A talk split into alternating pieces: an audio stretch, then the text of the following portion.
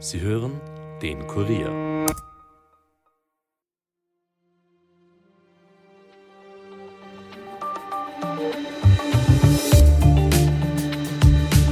Die Vorwahlen in den USA sind bei den Republikanern bereits in vollen Gange. Mittendrin statt nur dabei Donald Trump, auch wenn er bei der ersten TV-Debatte noch gefehlt hat.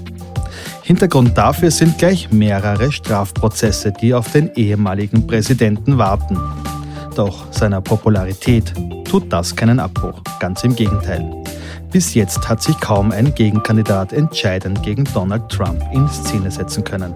Alles deutet darauf hin, dass der Ex-Präsident der republikanische Spitzenkandidat bei den Wahlen 2024 ist. Wären da nicht die Prozesse, die noch weitreichende Folgen haben könnten? Denn die Demokraten sind der Meinung, dass Trump von den Wahlen ausgeschlossen werden könnte.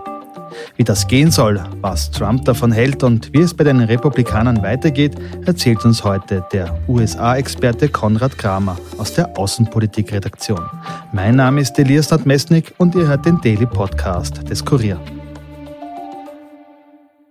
So now that I have full subpoena power because of the freedom of speech sham indictment by crooked Joe Biden, deranged Jack Smith and the DOJ, it has just been reported that the unselect January 6th committee, they are unselect indeed, of political hacks and thugs, has illegally destroyed all of their records and their documents. So they took all of their records, all of their documents, they reported it, tried to get me indicted, and probably did, and then they destroyed everything. This is unthinkable, and the fake political indictment against me must be immediately withdrawn. The system is rigged and corrupt, very much like the presidential election of 2020, and we have plenty of proof on that. We are a nation in decline, but we'll turn it around. We have no choice. Ja, das ist Donald Trump, wie er leibt und lebt. Das politische System sei manipuliert und korrupt und man hätte ihm die Wahl 2020 gestohlen, sagt Donald Trump. Auch wenn das längst widerlegt ist. Aber die Erzählung von den korrupten Eliten, die es sich da oben richten, war schon bei seiner ersten Wahl 2016 der Hauptgrund vieler Amerikaner, ihn zu wählen. Obwohl oder gerade weil der Multimillionär freimütig zugegeben hat, eben dieses korrupte System etwa bei Steuervorteilen für sich selbst zu nutzen. Vier Jahre später hat Trump dann gegen den Demokraten Joe Biden die Wahl verloren und seitdem vergeht kein Tag, an dem er nicht den Weg zurück an die Spitze plant. Seine Partei, die Republikaner, stehen weiter nahezu geschlossen hinter ihm. Wer ihn kritisiert, hat meist schlechte Karten.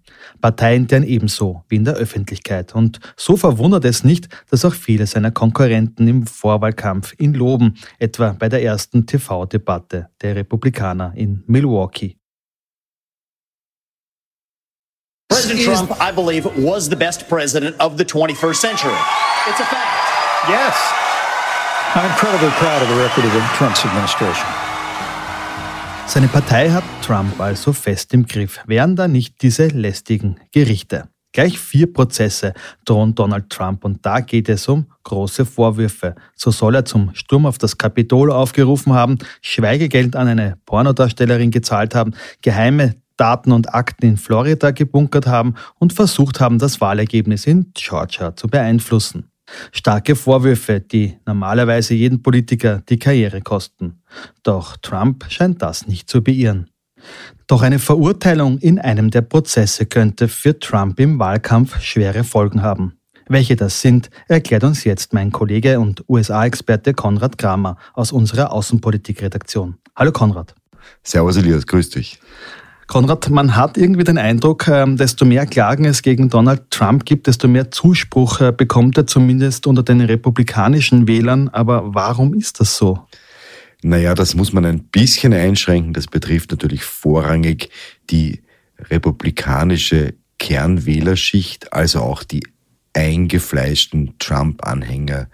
Die lassen sich ja durch den Rechtsstaat USA oder wie Trump sagen würde, der Deep State, nicht wirklich beeindrucken. Für sie ist das ohnehin alles eine Verschwörung. Das heißt, wenn wir von der soliden Unterstützung für Trump reden, reden wir von diesem Anteil an der Wählerschaft. Der ist beträchtlich, aber es sind natürlich bei Gott nicht alle republikanischen Wähler. Du warst ja immer wieder in den USA. Warum glaubst du, dass die Leute dort jemandem vertrauen, der die politischen und rechtsstaatlichen Grundprinzipien eigentlich nicht anerkennt? Naja, schauen wir uns diese jetzt schon erwähnten Trump-Wähler mal genauer an. Die haben ja, sagen wir, so eine recht rudimentäre Vorstellung von dem, was ein Staat eigentlich können und machen soll. Und das entspricht vereinfacht formuliert ungefähr dem Bild des Wilden Westens. Das heißt also, in der Stadt hat der Sheriff für Ordnung zu sorgen, im modernen Vergleich dann die Polizei, aber viel mehr soll der Staat eigentlich nicht tun. Das heißt, er soll die, die Desperados aus der Stadt fernhalten, mhm. er soll für Recht und Ordnung sorgen, aber um alles Weitere kümmert sich der aufrechte Amerikaner, also im Sinn des Trump-Wählers, eigentlich am liebsten selbst. Der Rest ist für diese eingefleischten Trump-Wähler eigentlich zu viel an Staat und mit diesem Staat können sie natürlich umso weniger anfangen, je mehr Trump diesen Staat und diese Justiz etc., diese Politik in Washington denunziert. Und das tut er ja eigentlich, seit er die Politik betreten hat. Er hat immer versucht, diesen riesigen Staat, diesen feindlichen Staat, dieses Washington zu denunzieren und damit das Vertrauen in diesen Staat zu untergraben. Naja, und nach vielen Jahren Trump, und es sind mittlerweile schon einige, mhm. äh, sieht man das Ergebnis. Der Zweifel am Rechtsstaat sind einfach offenkundig, gerade bei den Trump-Wählern.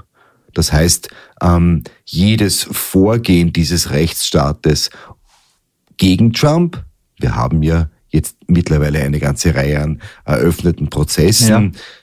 bestärkt nur das Urteil, dieser Staat ist gegen Trump und damit gegen uns. Zu den Auswirkungen würde ich dann gern äh, später nochmal mhm. sprechen. Bleiben wir jetzt nochmal bei den Republikanern und bei dem Vorwahlkampf. Ähm, da gibt es ja einige Herausforderer, äh, die Donald Trump ähm, des, den die Spitzenkandidatstatus streitig machen wollen. Ähm, wer sind denn so die größten Herausforderer und welche Probleme haben die so?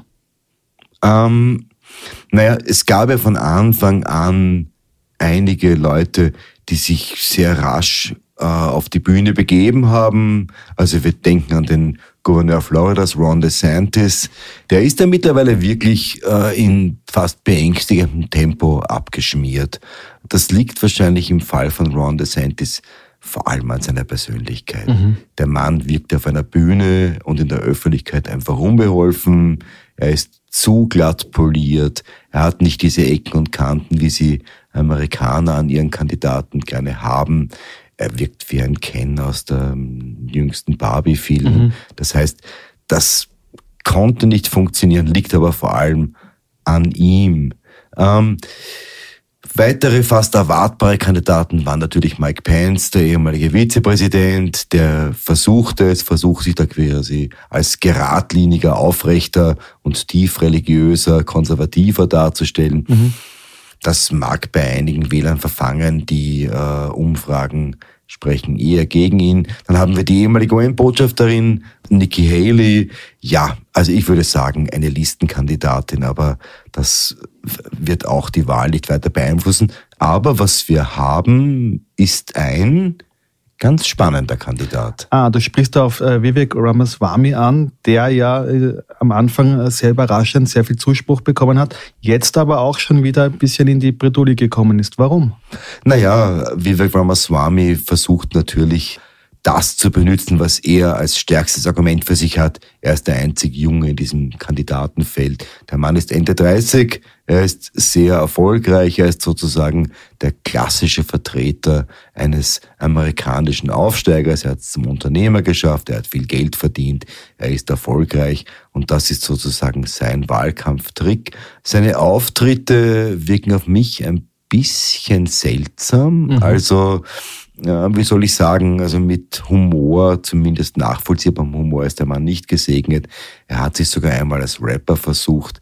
Das war auch von zweifelhaftem Erfolg. Aber ich glaube, der ist zumindest ernst zu nehmen. Ein richtiger Rapper, nämlich Eminem, hatte dann daraufhin verboten, dass äh, er seine Songs rappt. Das heißt, wir sehen eigentlich hier keinen großen Herausforderer für Donald Trump. Einmal will ich noch auf seinen Vizepräsidenten Mike Pence zurückkommen. Der war ja sozusagen der zweite Mann im Staat und eigentlich ein enger Vertrauter von Donald Trump, hat sich dann sehr von ihm abgewandt.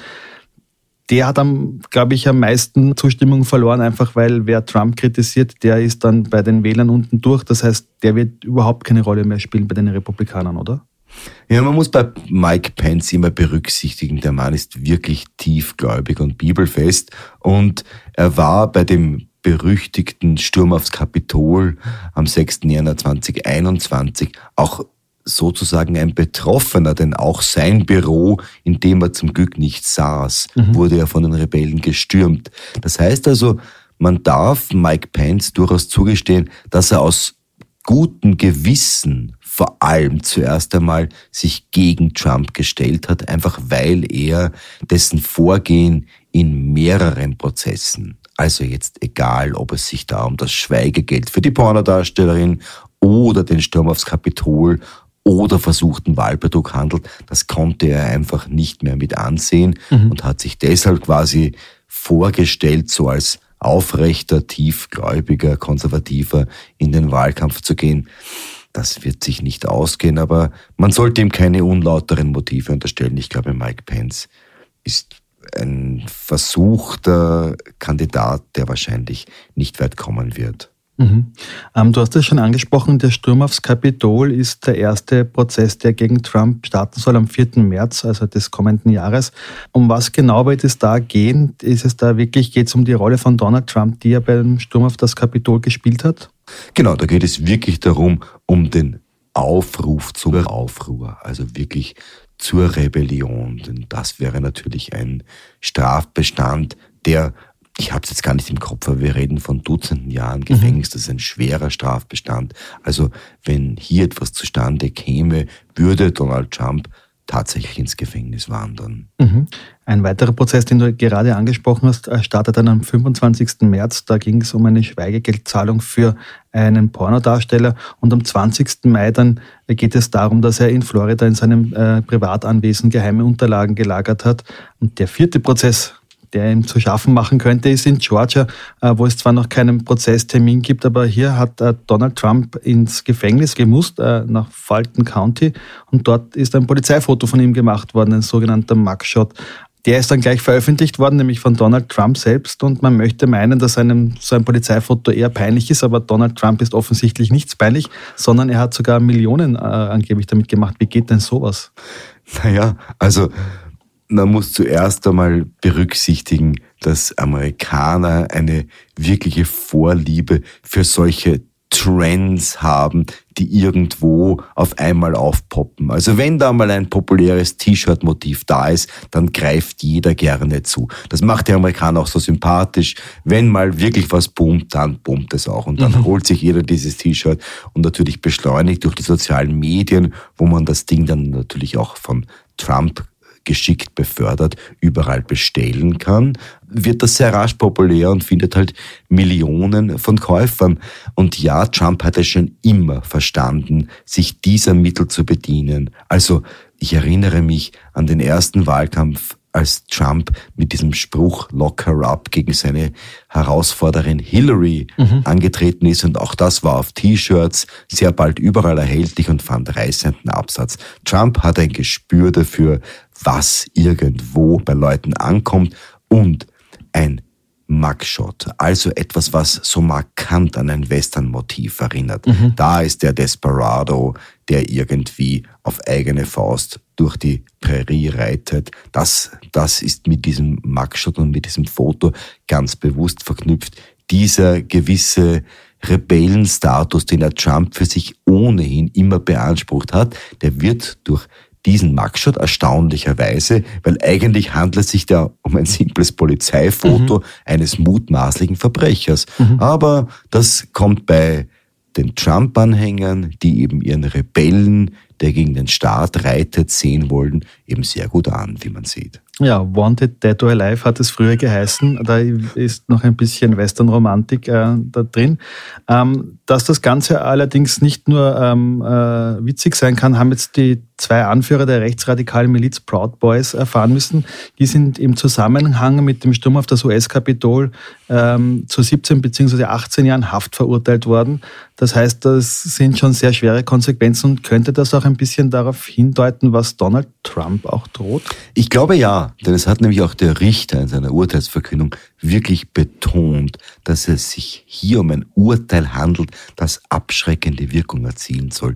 Denn, und das wurde, wie gesagt, vor Gericht betont, man will nie wieder einen Sturm auf eine Bastion der amerikanischen Demokratie sehen. Und als solchen Sturm, also als Putschversuch, hat das Gericht diesen Vorgang am 6. Jänner 21 auch wirklich betrachtet. Das heißt, man hat offen gesagt, ja, es handelte sich hier um einen Putschversuch.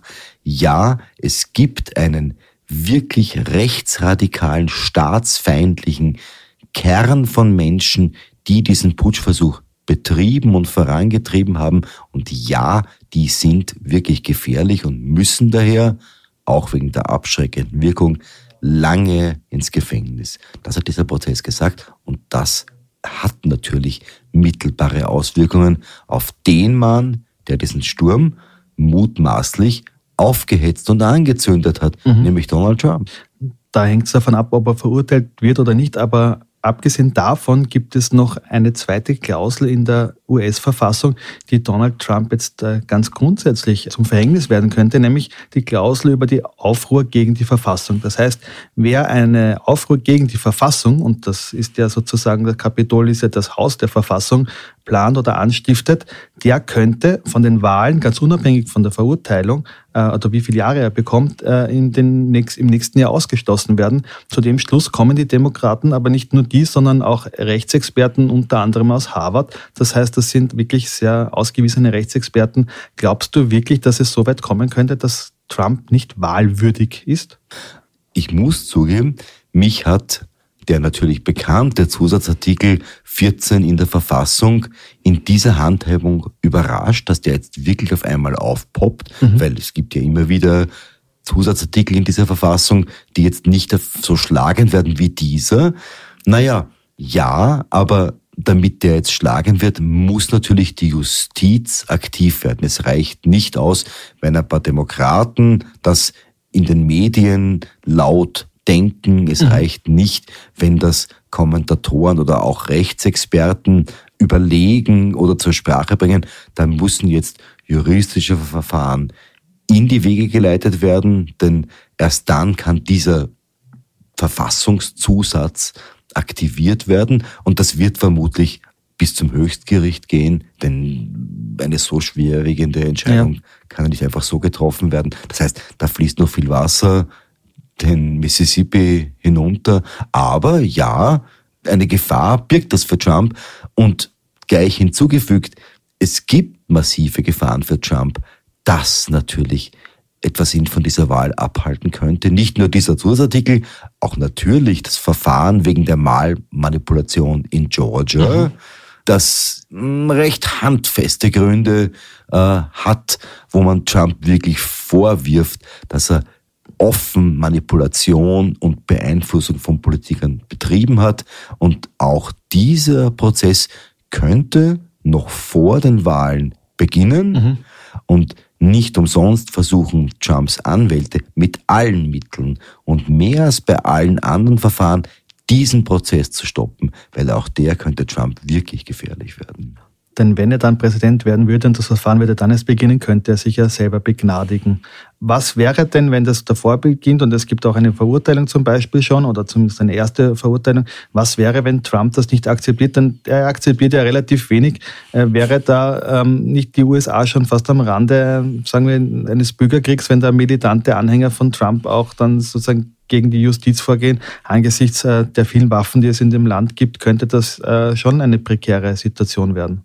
Ich würde die Gefahr nicht unterschätzen. Also wir haben ein Land, in dem sehr viele Leute sehr viele Waffen haben, in dem vor allem die Rechte, also die überzeugten Trump-Anhänger Waffen haben und offensichtlich sind viele von denen auch bereit, diese einzusetzen oder zumindest mit der Waffe in der Hand auf die Straße zu gehen. Also die Bürgerkriegsgefahr wird nicht ganz umsonst von den US-Medien immer wieder beschworen. Also, mhm. naja, dieses Staccato an Prozessen und zumindest Prozesseröffnungen, die wir da im nächsten Jahr mitten im Wahlkampf erleben könnten, könnte die Situation schon sehr auf die Spitze treiben. Und man stelle sich nur mal vor, Donald Trump würde verurteilt werden und würde, er könnte das ja, hinter Gittern seine Kandidatur fortsetzen. Mhm. Also das möchte ich nicht erleben und vor allem nicht die Folgen davon. Also ja, das wird ein sehr, sehr spannendes Wahljahr, das wir da vor uns haben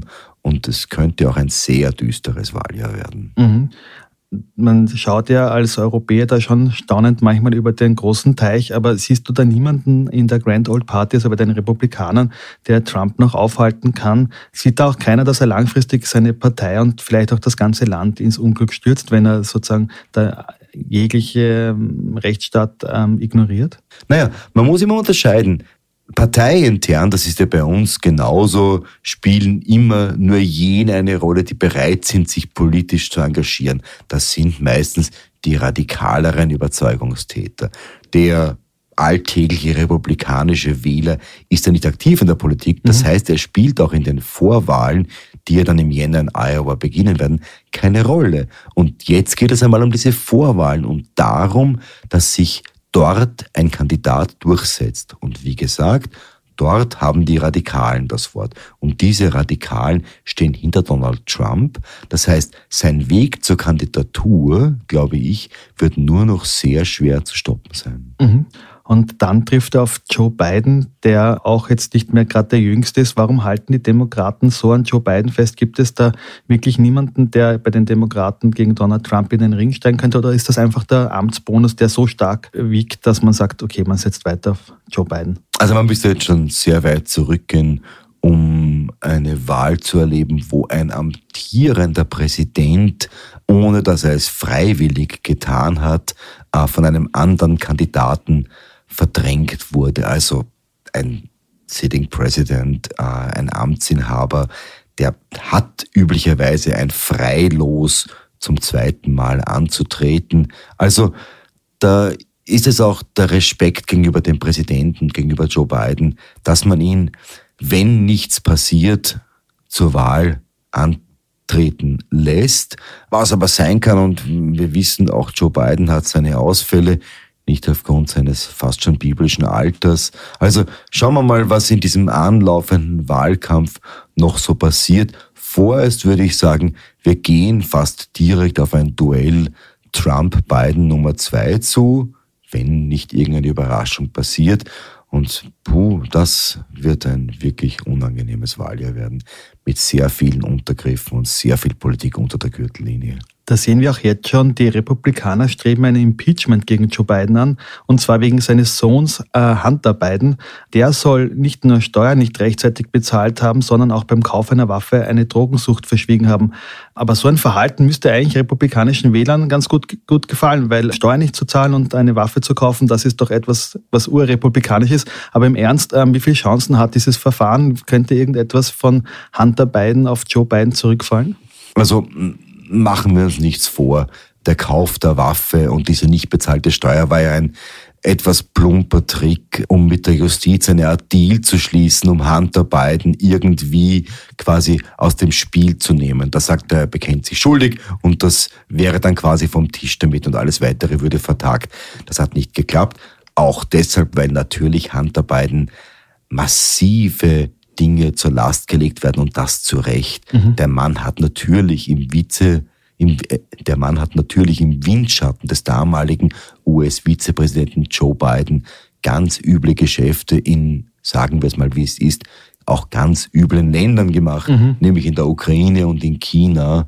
Und es wissen sogar die liberalen Kommentatoren, dass diese Geschäfte nicht sauber waren, dass also da ukrainische Oligarchen eine Rolle gespielt haben, massive politische Beeinflussung, Schmiergelder. Dasselbe gilt für China, wo auch sehr viel Geld geflossen ist, für einige große chinesische Unternehmer. Also Hunter Biden, und da müsste man jetzt in die Psychologie der Familie Biden gehen, denn wir wissen ja, Joe Biden hat Kind verloren mhm. und Hunter ist der einzig verbliebene Sohn. Das heißt, es wird dem Vater auch schwer fallen, einfach zu diesem Sohn auf Distanz zu gehen, was auch immer er ausgefressen haben mag. Und in diese tiefenpsychologische Richtung geht die Betrachtung der Familie Biden. Und ich fürchte, Joe Biden hat seinem Sohn wieder besseres Wissen den Rücken gedeckt. Mhm. Und das könnte sich noch als fatal erweisen. Denn eines scheint mir klar, Hunter Biden ist kein Engel. Der hat wirklich Dreck am Stecken. Und das könnte auch natürlich die Wahl beeinflussen. Du hast gesagt, der Wahlkampf wird sicher eher dunkel oder dreckig. Wie wird es ausgehen? Kann man heute schon sagen, ob das für den einen oder für den anderen ein Sieg wird? Also wenn Joe Biden es schafft, diesen Wahlkampf fehlerfrei oder zumindest ohne gröbere Umfaller, wie sie ja mittlerweile einigen Politikveteranen in den USA passieren, mhm. durchbringt, dann wird er gewinnen, einfach weil ihm die Mitte gehört und weil Trump einfach so sehr sich auf seine, naja, 30 plus fast 40 Prozent eingefleischter Wähler verlassen kann, Darüber hinaus wird es nicht gehen. Also das würde schon für Joe Biden sprechen. Allerdings zwei Dinge, eben die Fehlanfälligkeit Joe Bidens, das hohe Alter, ein mögliches Impeachment, wobei das wird es nicht geben, aber es wird möglicherweise Ermittlungen für ein Impeachment gegen Biden geben und allein das würden die Republikaner versuchen natürlich als Wahlkampfmunition zu benutzen. Auch das könnte natürlich ähm, eine Dynamik im Wahlkampf entwickeln, wenn er schon so dreckig wird, wie es momentan zu sein scheint. Also da gibt es schon noch einige Fallstricke, aber grundsätzlich glaube ich, Biden ist der Mann, dem die Mitte in den USA trotz allem gehört. Und diese Mitte ist immer noch groß genug, um ihm die Mehrheit bei den Wahlen im November 2024 zu ermöglichen. Wir werden sehen, ob diese Prognose stimmt. Wie immer kann man dann äh, nachschauen, was wir davor gesagt haben. Das Archiv, die Rache der Journalisten auch untereinander vielleicht. Lieber Konrad, vielen Dank für den Besuch im Studio. Dankeschön, sehr gerne. Danke. Das war's für heute von uns. Noch einen schönen Tag. Ton und Schnitt von Dominik Kanzian. Wenn euch der Podcast gefällt, abonniert uns auch auf Apple Podcasts oder Spotify und empfehlt uns euren Freunden. Bis bald, passt auf euch auf. Elias Notmesnik over and out.